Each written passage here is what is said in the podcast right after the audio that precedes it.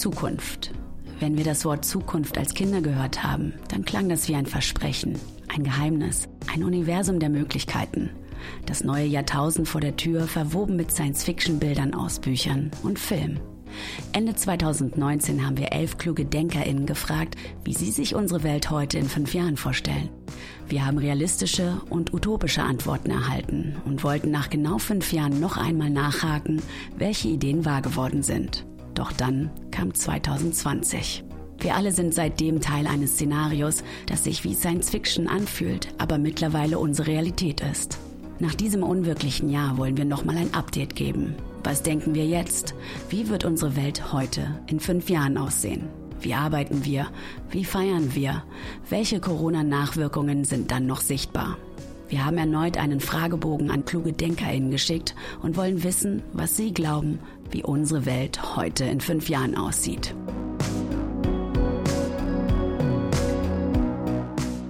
Stell dich doch bitte einmal selbst vor. Mein Name ist Sascha Lobo. Ich bin Autor, Interneterklärer und auch Internetunternehmer. Und heute ist der 26. Oktober 2020.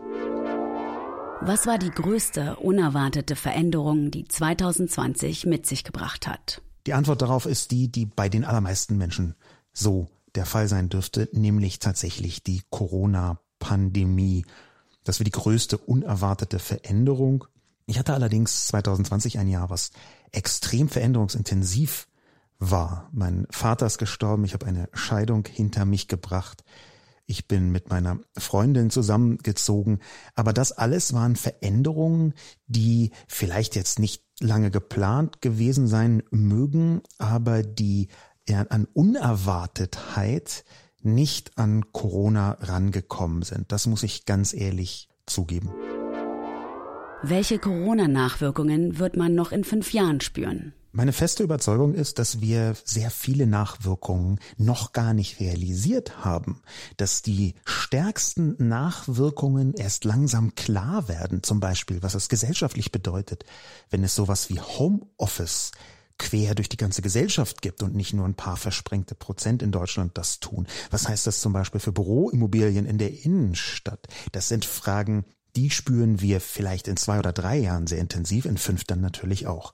Ich glaube aber, die größte Corona-Nachwirkung, die man so im Alltag spürt, ist, dass die Selbstverständlichkeiten von früher eigentlich detoniert sind. Dass ganz viele Dinge, die man für, das ist halt da, das ist selbstverständlich, natürlich kann man das tun, die so empfunden worden sind, dass die auf einmal etwas Besonderes geworden sind. Dass sie auf einmal auch die Privilegien, die dahinter stehen, viel deutlicher gemacht haben. Dass man zum Beispiel entspannt alles tun kann, was man möchte, das ist, glaube ich, ein Privileg. Auch wenn wir in einer liberalen Demokratie leben, ist das wenn weltweit global betrachtet ein Privileg. Und da hat uns Corona gezeigt, wow, es können jederzeit Situationen auftreten, die das Leben erheblich einschränken. Unsere Selbstverständlichkeit ist eigentlich gar keine. Wie wird Deutschland 2025 prozentual regiert werden? Die Antwort darauf ist ganz leicht. Es handelt sich um eine grün-rot-rote Bundesregierung, die nach dem Scheitern der rot-grün-gelben Bundesregierung an die Macht gekommen ist. Und die grün-rot-rote Bundesregierung wird tatsächlich mit 27 äh, Prozent Grün, mit 22 Prozent rot und wegen schwieriger Auszählungsüberhandsmandate brauchte man dann tatsächlich noch die 11 Prozent ganz rot, die man dazu nimmt. Wie geht es Europa in fünf Jahren? Europa geht es in fünf Jahren überraschend gut im Zentrum und überraschend schlecht an der Peripherie und Peripherie hier jetzt eher geografisch als irgendwie anders zu bezeichnen. Es gibt ein Kerneuropa, was den Traum der EU weiterlebt. Es gibt ein östliches Europa, wo eine Reihe von Staaten ähm, mehr schlecht als recht verbergen, dass sie aus der Demokratie teilweise rausgekippt sind, aber sich versucht haben, noch einigermaßen zusammenzuraufen. Und dann gibt es ein südliches und südöstliches Europa, was nicht schafft, das hohe Niveau des Kerneuropas mitzugehen ich glaube, dass dieses Auseinanderbrechen nicht zwingend ist, aber dass man hart dagegen arbeiten muss, damit nicht das passiert. Welche Auswirkungen zeigt der Klimawandel in fünf Jahren? In fünf Jahren bin ich überzeugt, dass wir Früchte in Deutschland anbauen können, die bisher als Südfrüchte galten. Zum Teil ist das heute schon der Fall.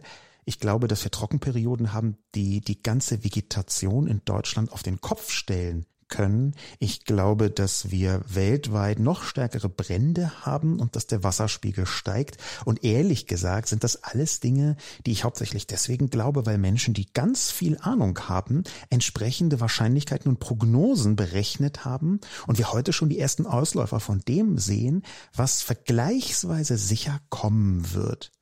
Was das im Detail ist, ob es dann zum Beispiel in Deutschland auf eine merkwürdige Art doch wieder kälter wird, was manche Menschen sagen, und zwar fachkundige Menschen, oder ob es dann noch heißer und trockener wird, das ist, glaube ich, etwas, was sich meiner Einschätzung komplett entzieht. Aber wenn ich da irgendwelche Fachleute paraphrasiere, dann sehe ich, wir sehen heute schon, in welche Richtung es geht und das wird in fünf Jahren radikaler, krasser, umfassender, tiefer, intensiver sein. Wie sieht dein ganz normaler Arbeitstag in fünf Jahren aus? Wie werden wir arbeiten? Wie werden wir arbeiten? Ich glaube, wir werden sehr viel mobiler arbeiten. Wir werden sehr viel schneller uns weiterentwickeln müssen, was das Lernen angeht. Lifelong Learning war über Jahrzehnte quasi nur so ein komisches äh, Punchword, irgendwie ein Stichwort, was man irgendwie so dahergesagt hat. Inzwischen stimmt es. Und ich glaube, dass diese Weiterentwicklung der Arbeit auch bedeutet, dass in fünf Jahren Menschen Berufe haben, die es heute noch nicht gibt. Das war vor fünf Jahren ganz ähnlich, hätte man in die Zukunft geschaut. Wenn man zum Beispiel sowas sagt wie, es gibt Menschen, die machen professionelles Twitch-Streaming, dann war das zwar vor fünf Jahren schon in den Kinderschuhen, aber die Größenordnung und die Intensität, die wir heute sehen, die haben das überhaupt erst zu einem Beruf werden lassen in den vergangenen fünf Jahren. Insofern würde ich sagen, in noch fünf Jahre weiter sieht das ganz ähnlich aus.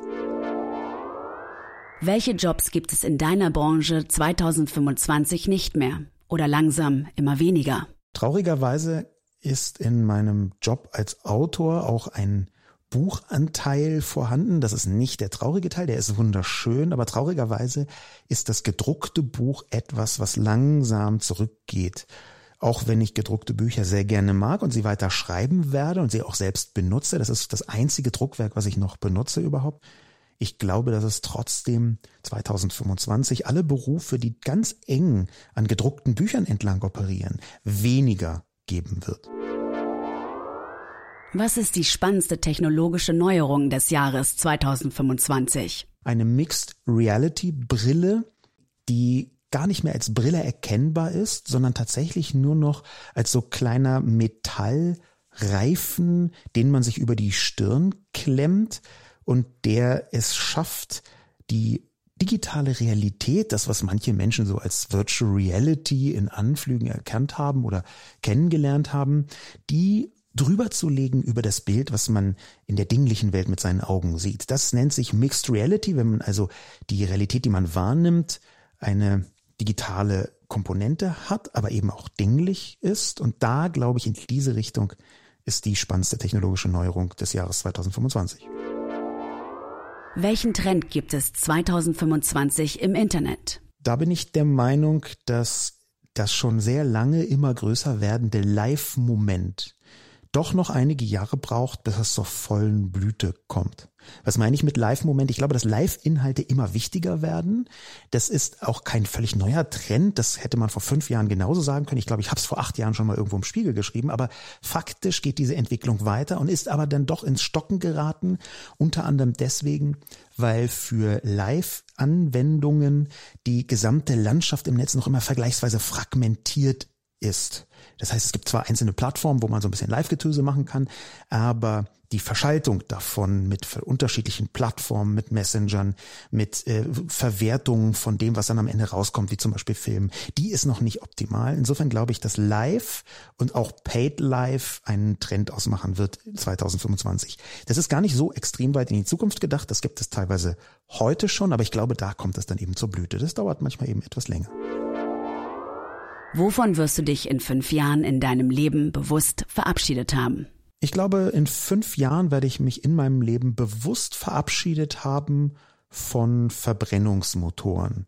Es ist noch nicht so, dass ich komplett auf Elektro umgestiegen bin mit einem Automobil, was an einer ganzen Reihe von Gründen hängt, aber ich bin mir ziemlich sicher, dass die nächste, spätestens übernächste Entscheidung, ich lease meistens Autos und das, es gibt dann so zwei bis drei Jahreszyklen, dass also die nächste bis übernächste Entscheidung sehr eindeutig verbrennungsmotorlos sein wird.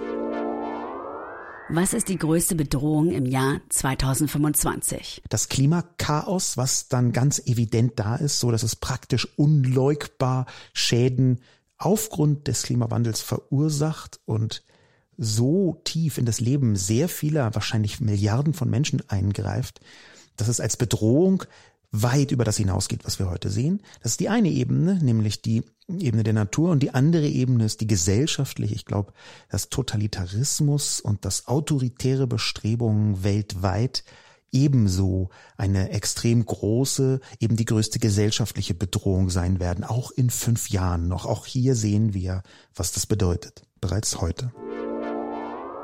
Welchem Trend werden wir in fünf Jahren nicht mehr hinterherjagen? Aus meiner Sicht ist diese Frage, welchem Trend wir nicht mehr hinterherjagen werden, ein Missverständnis. Denn der Begriff Trend, dem stehe ich ohnehin sehr skeptisch gegenüber. Trend hat immer so was Substanzloses. Irgendwie, das geht dann wieder vorbei und dann ist es auch egal es ist nur eine Mode und eigentlich ist es wirklich gar nicht wichtig.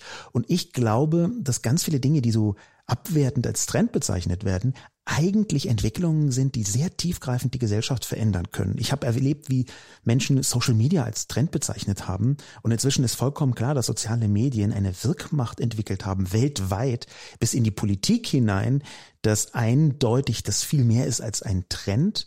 Insofern würde ich gar nicht fragen, welchem Trend werden wir in fünf Jahren nicht mehr hinterherjagen, sondern welche Entwicklungen sind entweder ins Stocken geraten oder haben sich derart transformiert, dass sie nicht mehr relevant sind. Und da bin ich mir vergleichsweise sicher, dass wir in fünf Jahren nicht mehr hinterherjagen werden dem Faxgerät. Ich glaube, in fünf Jahren ist das heute noch total hippe Fax, wo wirklich fast alle Millennials Tag und Nacht von träumen, bis sie sich endlich leisten können.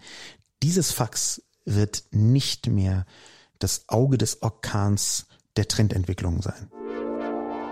Welche neue Gewohnheit hast du in fünf Jahren kultiviert? In fünf Jahren, glaube ich, werde ich eine neue Sportart und ein neues Musikinstrument für mich entdeckt haben. Das Musikinstrument ist eventuell Klavier, was für mich bisher immer so ein Traum war. Mal schauen, ob ich es schaffe, bis dahin zu lernen.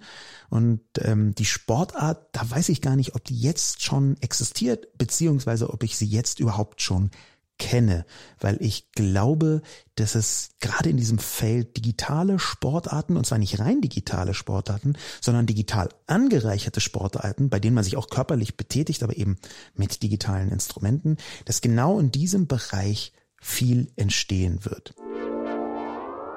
Was wird bis 2025 passieren, womit niemand gerechnet hat? Ich glaube tatsächlich, bis 2025 wird Angela Merkel nicht mehr Kanzlerin sein und damit kann eigentlich niemand im Moment ernsthaft rechnen. Eventuell wird 2025 auch das erste Jahr, in dem äh, Karl Lauterbach nicht in einer Talkshow sitzen wird. Aber das ist wirklich vollkommen abseitig gedacht.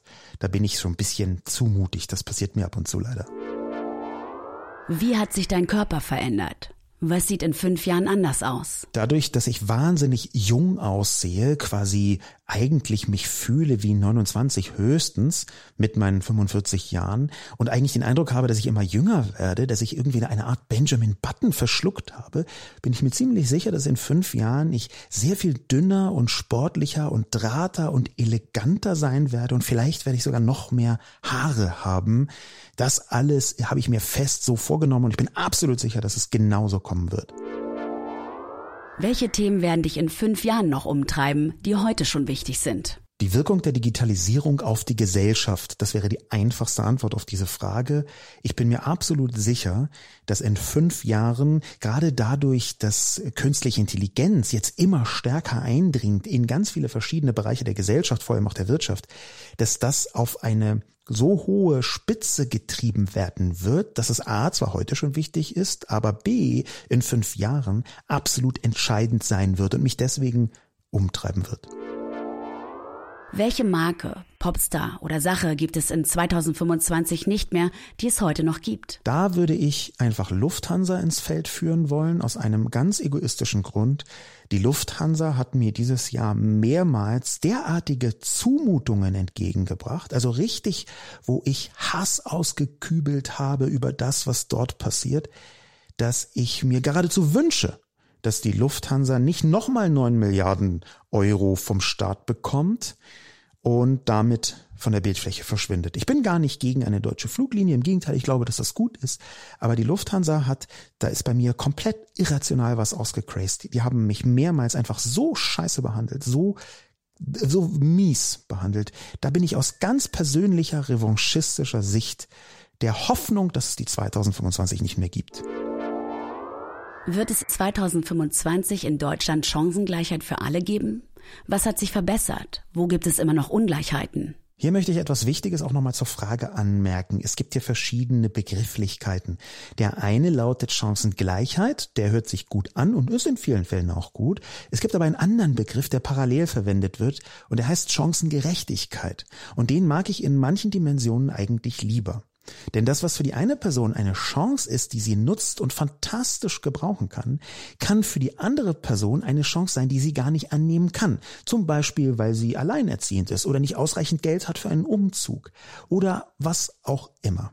Insofern glaube ich, dass Chancengerechtigkeit eigentlich ein noch edleres, größeres Ziel sein kann als Chancengleichheit wird es die 2025 in Deutschland geben? Natürlich nicht. Das ist eins der Ziele, wo man immer darauf hinarbeiten muss, was man aber nie erreicht. Weil mit jedem gesellschaftlichen Wandel, auch in einer liberalen Demokratie, auch in einer sozialen Marktwirtschaft, immer wieder neue Ungleichheiten entstehen können, die man immer wieder neu bekämpfen oder verbessern muss. Das hat sich verbessert. Ich glaube, in den nächsten fünf Jahren wird sich die Geschlechtersituation auch die Situation sexueller Minderheiten, die Situation von Minderheiten insgesamt verbessern. Aber gleichzeitig wird es exakt dort auch immer noch Ungleichheiten geben. Was wünschst du dir? Wie sieht dein Tag heute in fünf Jahren aus? Heute in fünf Jahren sitze ich im Familienkreis vor dem Kamin wahrscheinlich im Wochenendhaus in Brandenburg, wo wir ein verlängertes Wochenende geplant haben und höre mir diesen Podcast nochmal an und schaue in eine ganze Reihe von lachenden Gesichtern. Nicht alle sind alt genug, um zu verstehen, was da vor sich geht, aber alle haben eine Ahnung, dass ich damals vor fünf Jahren ziemlichen Quatsch erzählt habe und dass genau das wir alle zusammen anhören. Das ist mein Tag in fünf Jahren.